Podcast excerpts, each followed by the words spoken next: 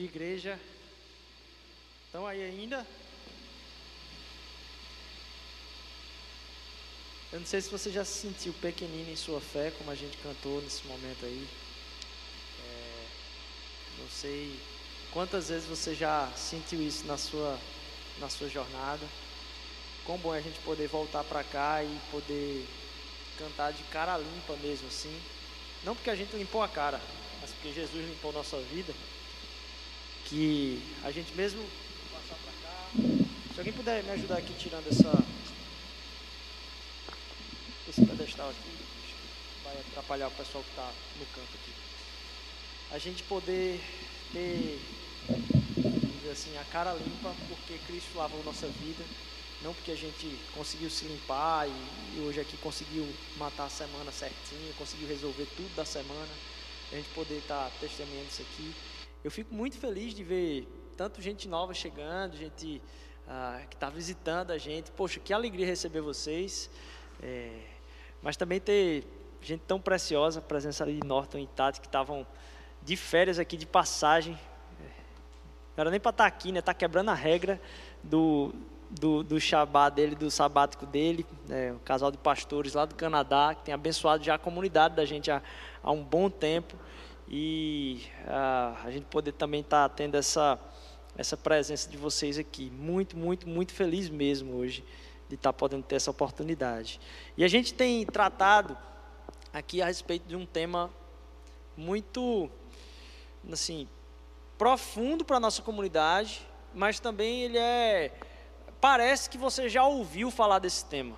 Parece que você já dizer, não, isso aí eu já, mas quão profundo é a gente se debruçar sobre a história na qual a gente está inserido. A gente tem tratado que essa questão de falar da grande história não é sobre ah, simplesmente entender a história da Bíblia, mas se entender na história, se entender em que, quem é que eu sou, a partir de que eu leio a, a minha vida e leio a missão de Deus no mundo, leio o que é a igreja, porque é interessante ver como a Bíblia chegou nas mãos de tantas pessoas e tão pouco é vivenciado da real palavra de Deus na vida das pessoas.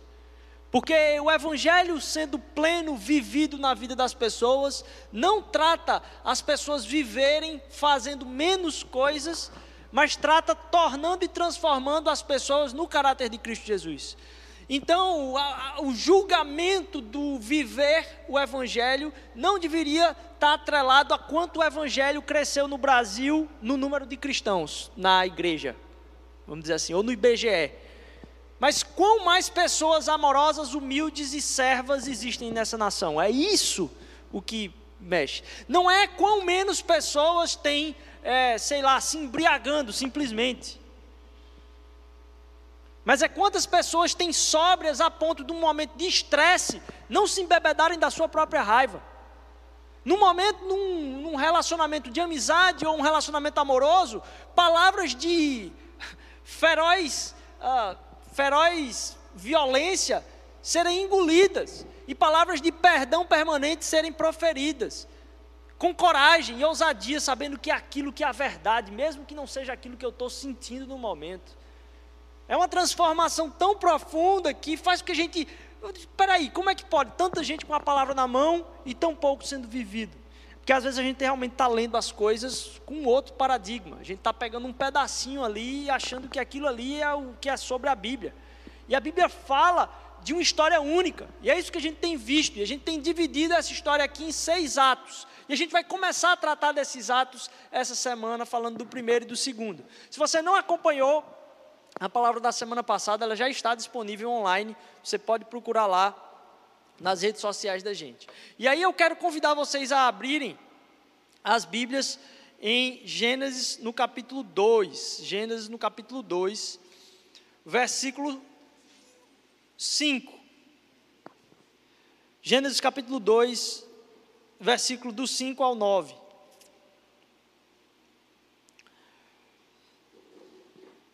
Gênesis capítulo 2, versículos do 5 ao 9.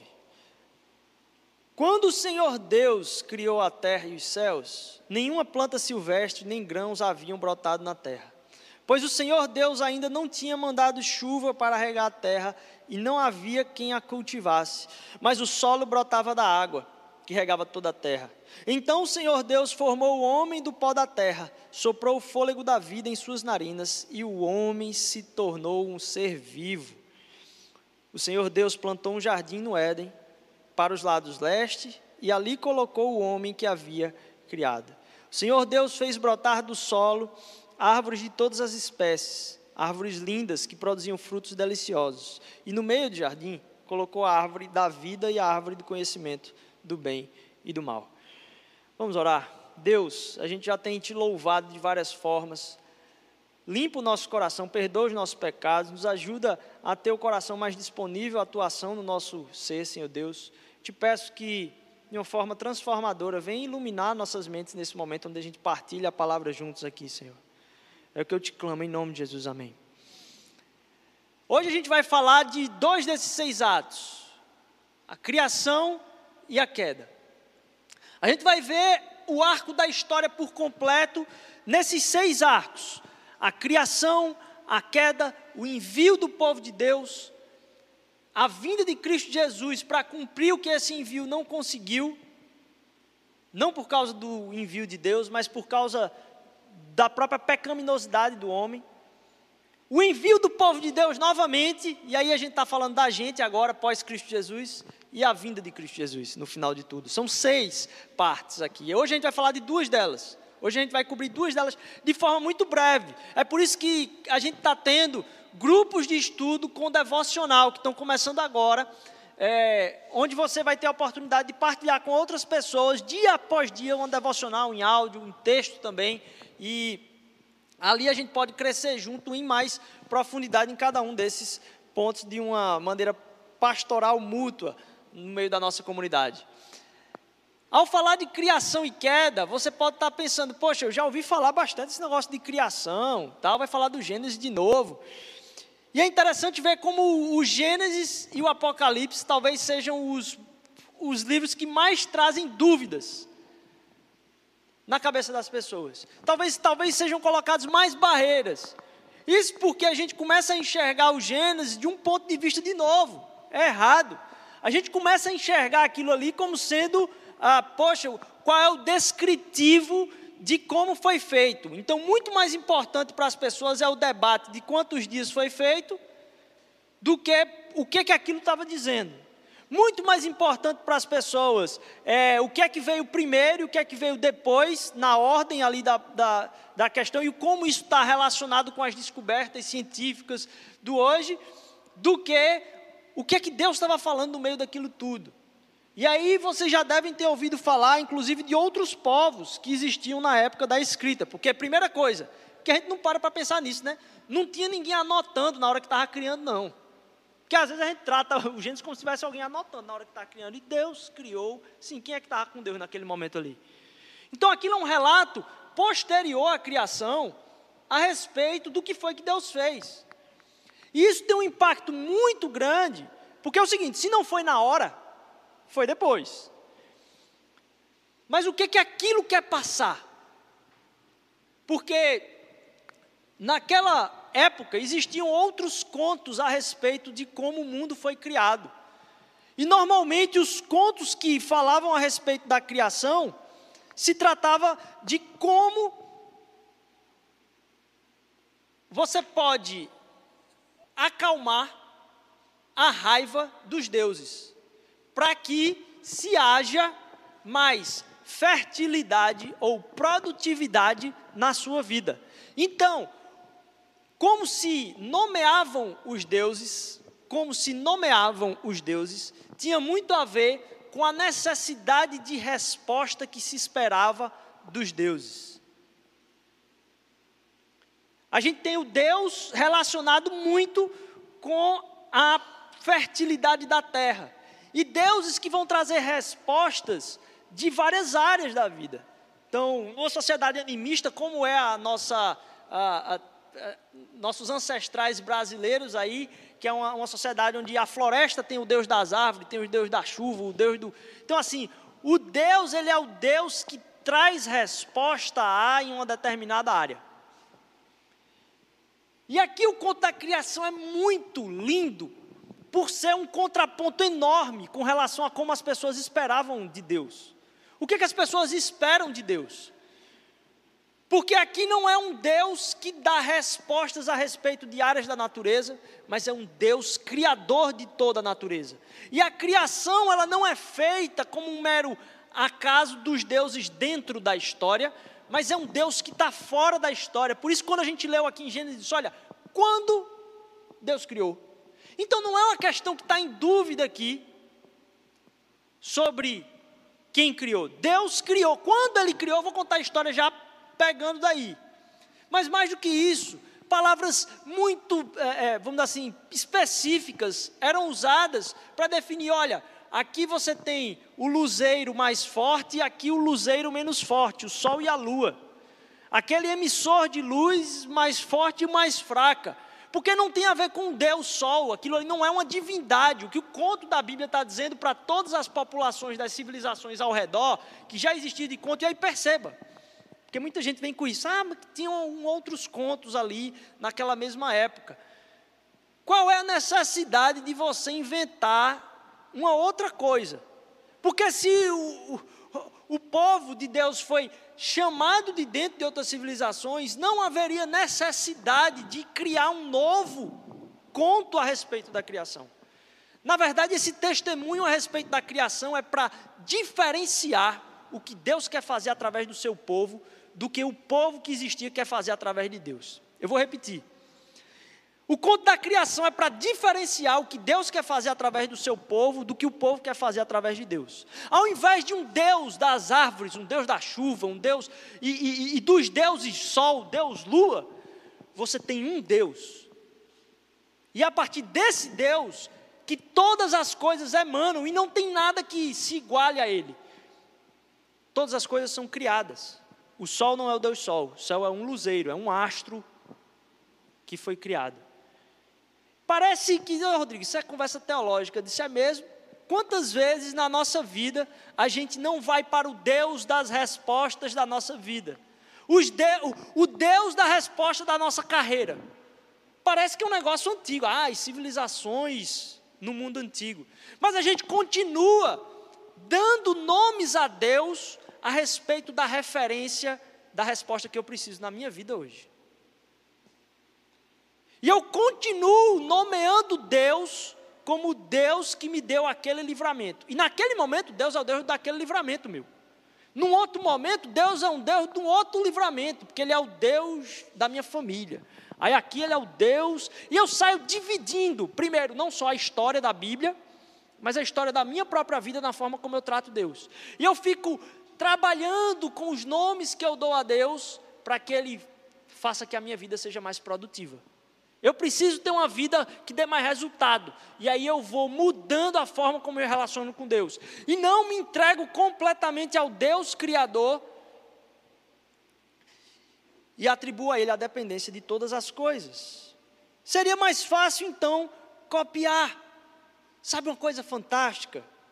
É que o nome que está lá no Gênesis, já está o nome que nos foi apresentado no decorrer da história, que está lá em Êxodo, que é Eu sou o que sou, ou eu sou o que serei, ou o Yahvé. O povo de Deus foi formado no Êxodo. Eles se reuniram como povo de Deus, a gente vai ver o chamado de Abraão e tal, para abençoar a terra. Mas o povo de Deus se reuniu como povo de Deus, chamado no Êxodo. É ali que há a revelação do nome de Deus a Moisés. Eu sou o que sou. Ou sou o que serei, sempre fui o que serei. Vai depender do, do teólogo que estiver explicando. Mas é interessante ver que no Gênesis, esse nome está presente aqui. Nos relatos do início, esse nome que foi entregue a Moisés está presente aqui. Sabe por quê? porque o que o povo conheceu no Egito de libertação, o povo que a gente conhece, assim, o povo conheceu a Deus pelo resgate. O que foi apresentado foi que aos resgatados, aquele Deus que os resgatou é o dono de todas as coisas. Aquele Deus que resgatou é o Criador. E parece que a gente dá um salto e esquece disso na nossa vida. A gente continua ah, na relação com Deus, se lembrando com nostalgia do resgate que Deus fez na nossa vida.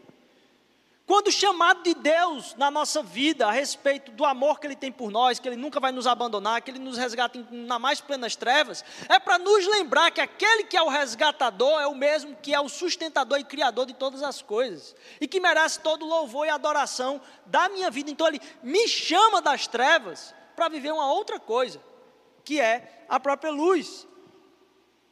Nomear é dar, de certa forma, poder. Nomear é exercer poder. A gente já falou um pouco disso aqui.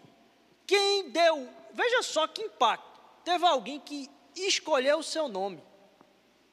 Ela deu um, ela te nomeou. Alguém te nomeou. E olha o impacto que isso tem na sua vida. Porque agora, através desse nome que te deram, você é chamado. Você vira a cara a partir do nome que te deram. Nomear é dar, vamos dizer assim, o contexto de soberania. É dar um lugar onde eu vou exercer, de certa forma, uma soberania. Porque agora você é chamado pelo nome que lhe foi dado. Então, o poder da palavra, quando a criação diz: olha, pela palavra que o mundo foi criado, é porque a soberania de Deus paira sobre todas as coisas, e às vezes a gente se esquece que Deus é um Deus que sustenta o mundo pela palavra, pelo chamar do nome. E Ele sustenta a minha vida pelo chamar do nome também. Sabe, eu, eu, eu acho que às vezes a gente fica achando que tem umas trilhas de problemas na vida da gente e que Deus está é, tá sabe, numa guarita de vigia. Deus é um vigia, ele está com a guarita em cima, com os pés em cima da mesa assim. E a gente sai correndo para ele. Deus, pelo amor de Deus, sai daí que eu estou com um problema para resolver. Ele dá um salto da cadeira, desesperado. E às vezes a gente quer desesperar Deus para Deus ser a resposta naquilo que a gente está sofrendo no momento. E a gente não entende que Ele é o sustentador e criador de todas as coisas desde o início. E que aquilo que a gente está passando não é algo alheio à soberania de Deus. Mais do que isso, aquilo é algo que está sob a supervisão de Deus. E a gente está entregue aos seus cuidados sempre. Então, o que precisa agora na nossa vida, no momento troncho, não é voltar para o trilho certo, simplesmente. É entender que aquilo ali não saiu dos controles do trilho de Deus. E entregar na disponibilidade do nosso coração, dizer: Deus, não está sob o meu controle, porque na medida que você acha que você está num caminho paralelo da história de Deus, você vai fazer o esforço para tentar botar o trem de volta. E não soltar a rede e entregar tudo para o maquinista. E quando você tenta corrigir o trilho, na verdade, a gente é, como fala Agostinho lá, corações incansáveis, são indescansáveis até que a gente encontre descanso nele. Os nossos corações, eles não descansam enquanto a gente não descansar completamente nele. Na história do homem que nomeia os deuses, os deuses dependem do homem. Porque eles agem no mundo, e pode pegar os contos mitológicos aí, eles agem no mundo a partir da resposta que o homem dá para Deus, para os deuses. Né? E aqui não, a gente está falando de um Deus que é Senhor sobre toda a história, que Ele te escolheu num momento específico, num lar específico, talvez numa situação de destruição, para o trilho dele, e não para vocês ficarem combinando o que é que vai ser melhor para vocês na sua vida, porque Ele não espera resposta sua, Ele tem um propósito para você, e Ele tem a porta aberta para você para se entregar aos propósitos dEle, em soberania dEle plena.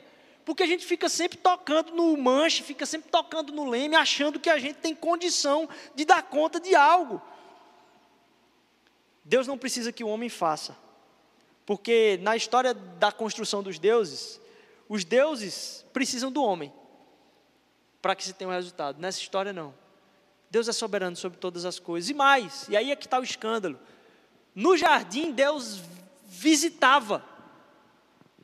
Havia intimidade relacional. Havia intimidade porque havia o caminhar de Deus no jardim. Conhecimento pleno íntimo. E a gente leva ao raso essa palavra intimidade, porque o conhecimento em profundidade de quem eu sou.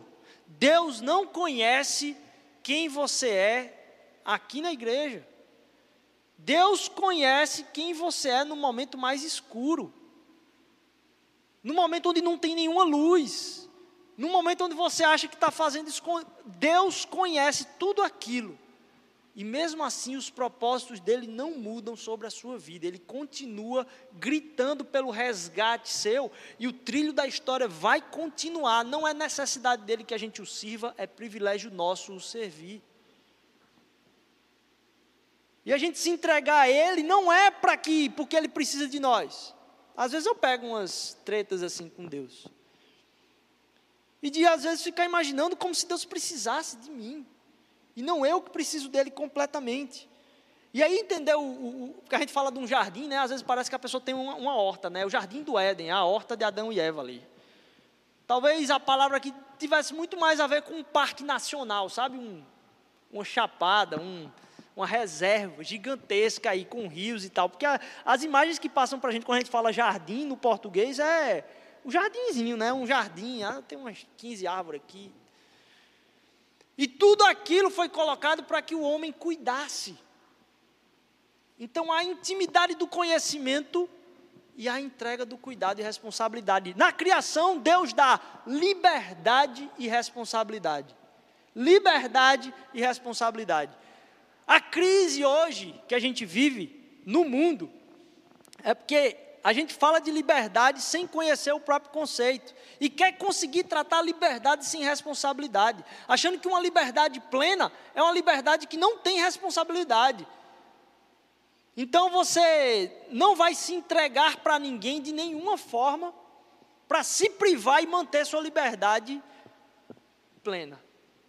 Quando na verdade aquilo ali é uma escravidão dos seus medos de perder o seu tempo na vida como se o tempo fosse seu. E aí você fica ruendo, sabe? Eu me lembro de, de, de Gollum lá no Senhor dos Anéis. Meu precioso, meu tempo precioso. E a gente fica ali sem querer entregar o nosso tempo, a nossa vida, porque a gente acha que aquilo vai manter a liberdade. Isso aqui dentro rodando, quando na verdade a gente está nos mais profundos abismos de existência, querendo manter o controle a respeito de tudo, dos nossos trilhos novamente. É engraçado que a repetição do nome, olha, e viu Deus que era bom, viu Deus que era bom, havia propósito, há propósito. Essa criação, tudo isso tem propósito. Viu Deus que era bom, viu Deus que era bom, viu Deus que era bom, a repetição. E mais, a, a condição de cuidado e multiplicação, vão lá e multipliquem. Quando ele diz vão lá e multipliquem, significa que o decorrer da história, ou seja, tudo que veio até eu e você, toda a história, esse arco da história, faz parte do propósito de Deus. Que não só a criação, ali naquele momento, é o propósito de Deus, mas a continuação e a transmissão daquilo que foi criado é propósito de Deus. Para que a gente entenda que nós fazemos parte daquela criação. Vão lá e multipliquem. Nós fazemos parte daquilo. Nós fomos convidados a estar no meio dessa, dessa história. O que transmite, além disso, é a união. A mais plena união de intimidade é o que transmite. Então, os homens são é, dominadores, de certa forma, mas cuidadores, servos, à imagem e semelhança de Deus. São livres, mas têm, respons têm responsabilidade. Quando diz que Deus cria pela palavra, o que, que é a palavra, senão a concretização do pensamento? O que, que não é a palavra, senão aquilo que a gente quer se fazer entendido quando falamos? Quando se diz que o mundo foi criado pela palavra, significa que Deus pensou nos mínimos detalhes todo esse discurso da história. Que tudo aquilo que foi criado tinha muita, muita especificidade, carinho, atenção com cada detalhe de tudo. E aí, a gente saindo do primeiro ato para o segundo ato, da criação para a queda, a gente vê que vem a catástrofe. A catástrofe sobre aqueles que deveriam ser libertos, livres e cuidadores, para aqueles que querem fazer da liberdade o serviço e o conforto. A liberdade por conforto é um desejo de aprisionar todo mundo à minha vontade. O desejo pelo conforto ao extremo é o desejo de fazer com que todo mundo se encaixe na minha história. Porque na medida que eu convivo com outras pessoas, em algum momento, o que é o meu maior conforto não vai funcionar. Então é, de certa forma, uma necessidade que eu tenho de controle de todas as coisas. Essa catástrofe daquilo que era bom, agora é tornado em separação.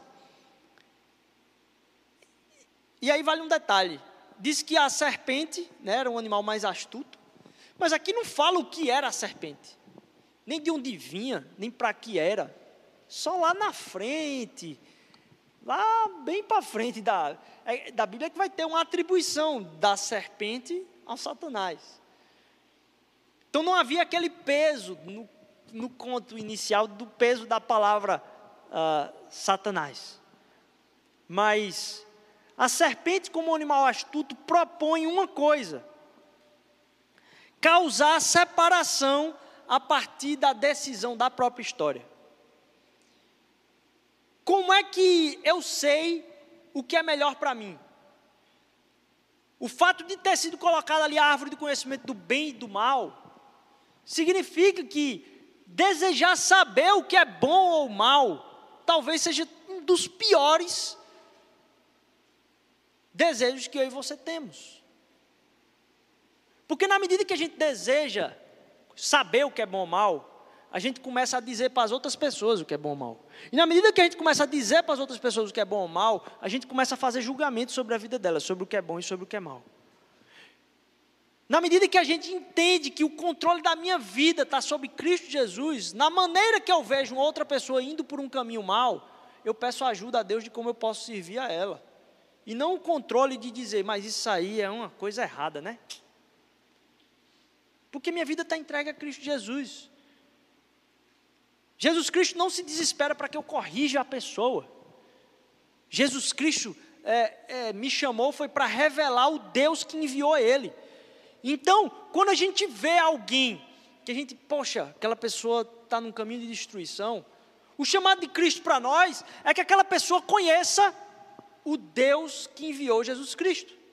Como? Então a pergunta agora é: como é que eu faço aquela pessoa conhecer o Deus que enviou Jesus Cristo? Como é que eu vivo Cristo a ponto de fazer aquela pessoa entender quem foi o Deus que enviou Cristo?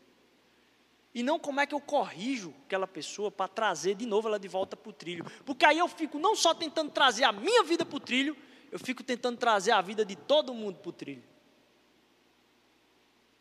e não fala a respeito do amor de Deus, da soberania de Deus, da criação, do amor dele sobre todas as coisas. Deus não perdeu um minuto fora do trono. O trono de Deus está estabelecido eternamente. Jesus Cristo não perdeu o controle.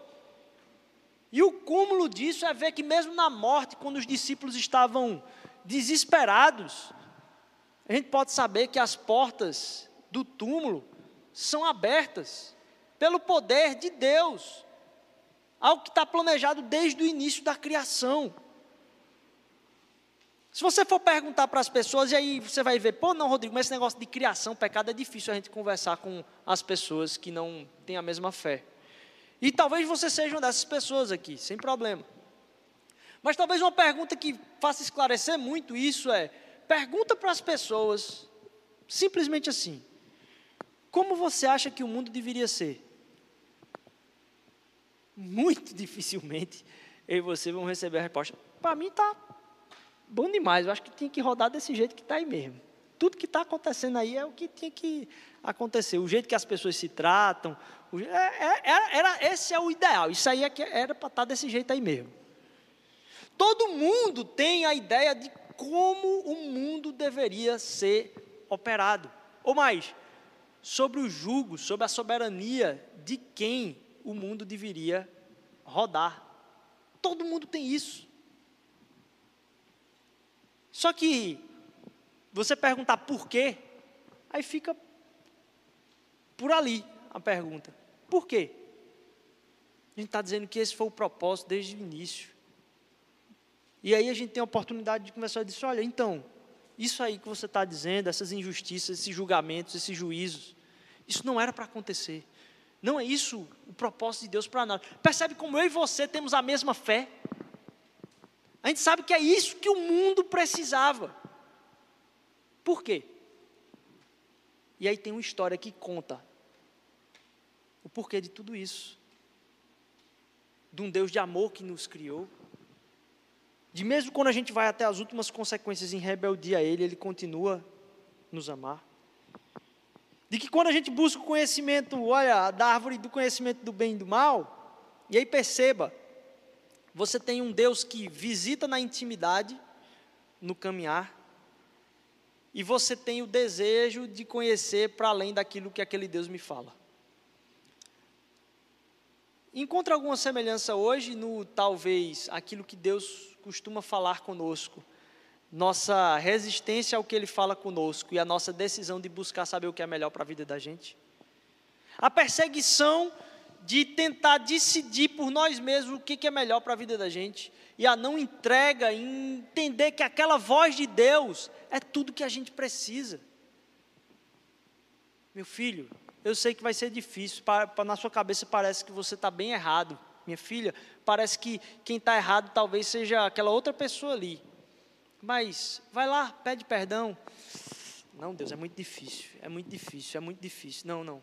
Aí Deus fala, deixa eu buscar aqui o conhecimento, a árvore do conhecimento do bem e do mal. Espera aí, pô, aí já é demais para mim. Aí a gente começa a criar as teorias da gente que acha que vai dar em algum lugar.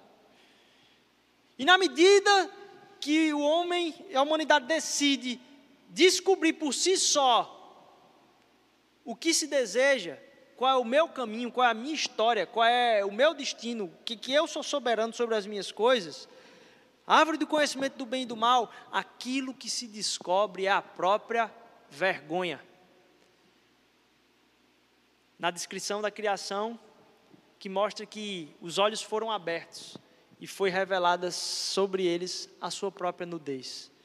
Na medida que a gente busca um caminho de entendimento da nossa própria vida fora da soberania de Deus, tudo aquilo que a gente descobre é a nossa própria vergonha. Não tem saída.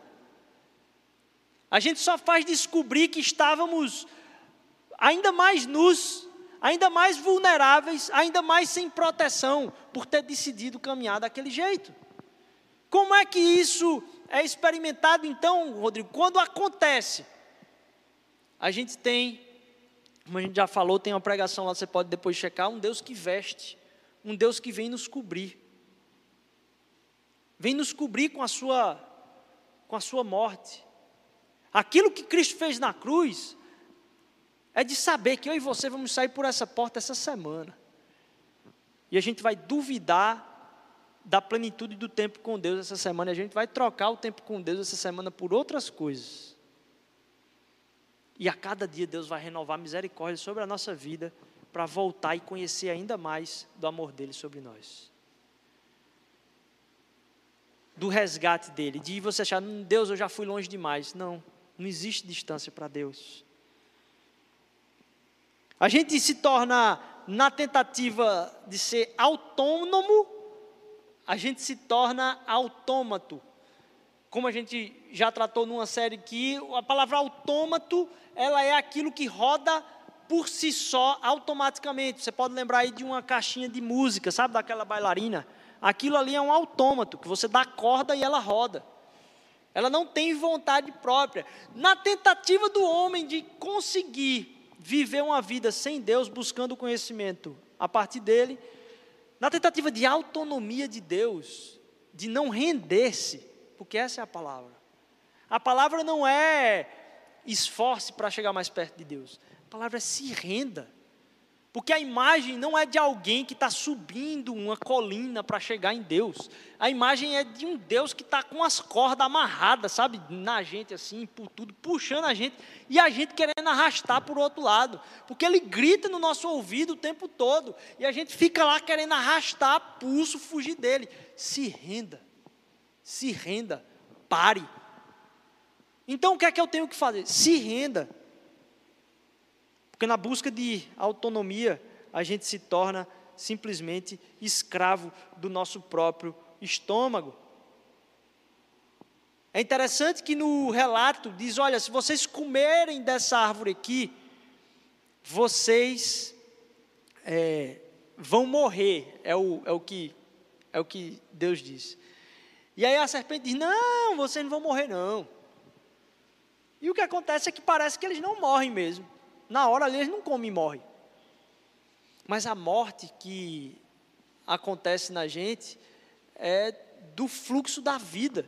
A gente não está mais conseguindo viver em leveza, porque estamos carregando o peso de ter que dar significado à nossa própria vida. Além de descobrir a própria vergonha, há uma quebra de equilíbrio, equilíbrio de identidade, porque a minha identidade agora morre. É como se eu tivesse com um punho fechado tentando descobrir o que é melhor e acabo nu sem saber quem eu sou, como se alguém tivesse sido deixado na beira da estrada. Sabe, a disputa por querer se entender, a parte de querer se entregar, vai fazer com que eu e você cada vez mais estejamos longe de quem realmente somos. A disputa por querer se entender, sem querer se entregar, vai fazer com que a gente realmente acabe nu na beira da estrada. Porque a busca de se entregar vai fazer com que a gente encontre um inimigo mais certo, que sou eu mesmo. Porque se eu tenho que me entregar, quem é o inimigo? Sou eu. As propostas de pregações não deveriam ser para que a gente fizesse algo como alguém fez, mas para que a gente abrisse mão de ter o controle da nossa vida e deixar que Deus nos controlasse. Deixar ser usados por Deus em toda a sua plenitude. Porque não só o equilíbrio é quebrado em dizer quem eu sou, com quem eu me relaciono, porque aí vejo todos os relacionamentos são quebrados na busca por autonomia. Relacionamento comigo, relacionamento com o outro, relacionamento com a criação. E aí cabe o exemplo aqui do que a gente citou hoje. A gente tinha aqui o, uma, uma galera que antes daqui da gente já cuidava de gato aqui na rua. Ah, o que é que isso tem a ver com a igreja, Rodrigo? Por uma simples ideia de colocar ali, eu disse, olha, a gente pode ajudar vocês a cuidar desses gatos. Isso abriu uma porta de conversa com um bairro gigantesca, que agora as pessoas estão ligando para dizer, olha, isso aqui é, a gente quer ajuda sim, e as pessoas estão se juntando para ajudar pessoas que nem frequentam aqui. Mas que agora tem o coração aberto a nos escutar, a ouvir, simplesmente pela dizer, olha, a gente está sensível àquilo que está no coração de vocês, porque talvez não fosse nem fácil para alguns de nós, como é o meu caso.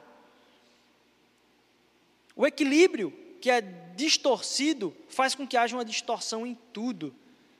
A morte que não deveria haver, e aí a gente olha para as pessoas, todas elas sabem que o mundo não deveria ser assim, que as relações estão corrompidas, que agora está tudo debaixo da soberania, da vontade das pessoas. E o que Deus chama é, é, é, é, um povo, e aí a gente vai falar nos outros, nos outros capítulos aí, da, nos outros atos da série, a entender o seu chamado original. Porque perceba, na criação já existe o projeto completo seu, o projeto completo de Luiz, o projeto completo de José, o projeto completo de Maria. Ela está pleno lá o proje projetado.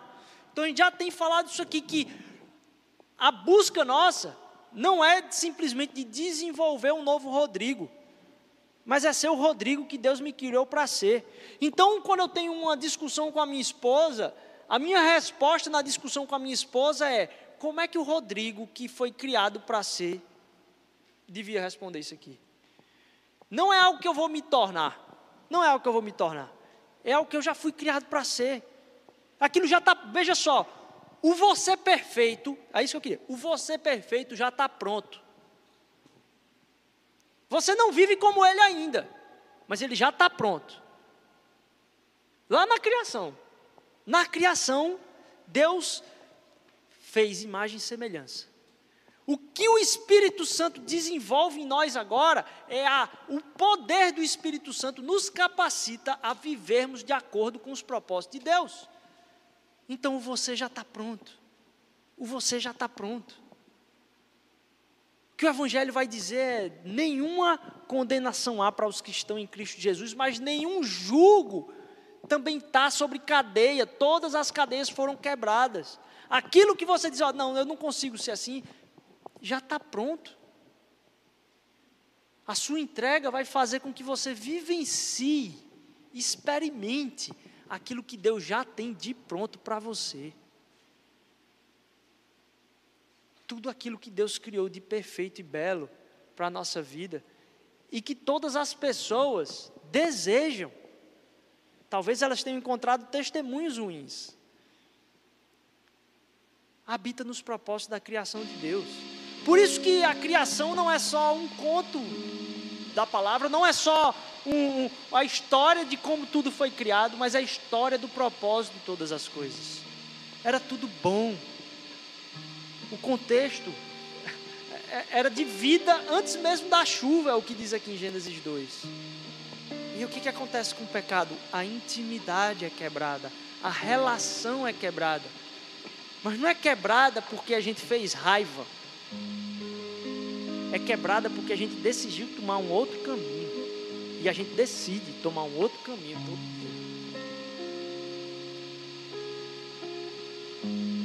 Quando a intimidade é quebrada, a gente não conhece. Pensa em alguma vez que alguém que era muito íntimo teve a intimidade quebrada. Parece que a pessoa está distante, né? Mesmo sendo muito próximo, parece que ainda na intimidade ela está muito distante. E o que permite a intimidade na vida da gente é conhecer profundamente. A gente não pensa muito sobre isso porque é perturbador. Porque se você analisar quem é a pessoa mais íntima sua, ainda assim, existe coisa na sua vida que você não compartilhou com ela ou com ele. Porque é íntimo demais. E você tem medo do que aquilo vai gerar no outro. Aquele pensamento que você nunca falaria. Aquilo que você sofreu que você nunca contou.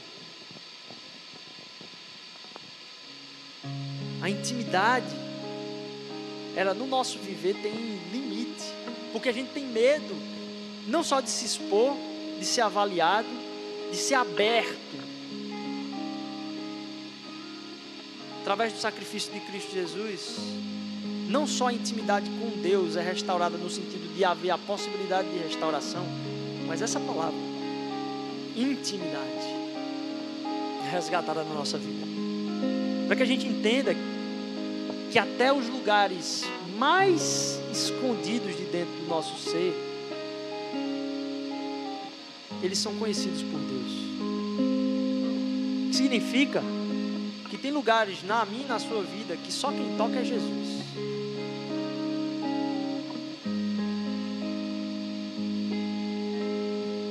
quando Jesus toca, ao poder de poder da criação do Criador. Porque a ação de Deus na nossa entrega, tudo cura, tudo restaura, tudo renova. Todas as cadeias são quebradas. Todas as oportunidades são redadas, são recolocadas para a gente vivenciar. que através de entender que, olha, aquilo que está na história da Bíblia, na criação e na queda, não tem a ver simplesmente dizer, ah, foi assim que ah, foi, pegou a fruta e aí não. Deus está falando de um propósito bom que foi criado, de um controle que Ele tem de soberania de todas as coisas que a gente pode confiar. que a gente pode se abrir, que a gente pode se entregar. Que a gente continua dando nomes a deuses para as respostas que a gente deseja. E o resgate dele é o resgate íntimo, o resgate de alcançar o profundo do meio do seu coração. Que na manhã de hoje, eu convido a você a ficar de pé e a gente orar junto aqui. O que é que um Deus que é criador de todas as coisas, de todas as estrelas, não conhece da minha e da sua vida? De necessidades, de sofrimentos. E ó Deus, só tu sabes quanto eu preciso dessa palavra, Jesus. Só tu tens as palavras de vida eterna, Senhor Deus. Para onde a gente vai, Senhor?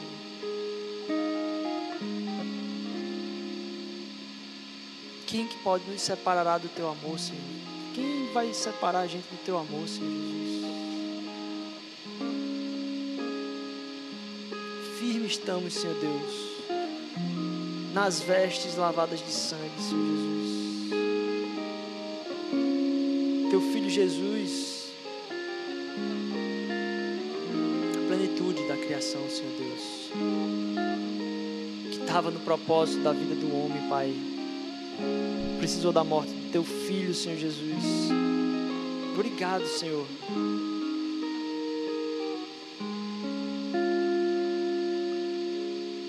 Somos teus, Senhor Jesus. A gente não tem um Deus, Pai. A gente quer afirmar, Senhor Deus, aqui hoje, que Tu nos tens, Senhor Deus, em Tuas mãos. E porque tu nos tens em tuas mãos, todo o controle está sobre as tuas mãos na nossa vida, Senhor Deus. Porque não é a gente que tem um plano que o Senhor colocou na mesa e a gente pega esse plano para a nossa vida, Senhor Deus. Os teus planos nos contêm, Senhor Deus. A tua história nos contém. Tu nos tens para ti, Senhor Jesus. Nos faz sair, Senhor Deus, cada vez mais de uma vida de rebeldia, de pecado, Senhor Deus de entrega maior, Pai. De tudo em nosso ser. É o que eu te clamo. Vem fazer reviver, Senhor Deus, aquilo que estava morto, Pai. Porque se pelo pecado, Senhor Deus, de um veio a morte, Senhor Jesus. Pela morte de um veio a salvação, Senhor Deus. De todo aquele que se entrega, Pai. Obrigado por ter no Senhor a nova chance hoje, Senhor Obrigado, Senhor, por entender que há propósito na minha vida, Senhor Jesus. Tu me tens para a tua história, Senhor Deus. Com as minhas falhas, Senhor Deus, tu me tens para a tua história, Senhor Jesus. Com os meus desandos, Senhor Deus, tu me tens para a tua história, Senhor Deus. Teu cuidado está sobre a minha vida, Senhor Deus.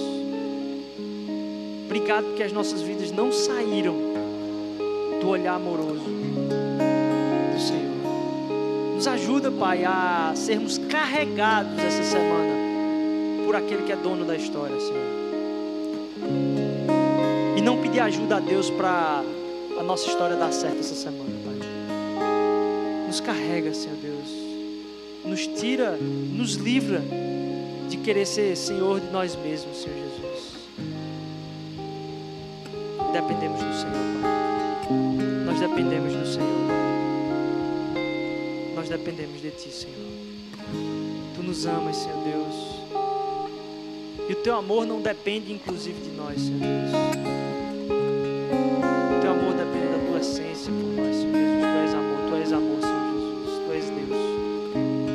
Deus. A gente quer afirmar hoje aqui novamente.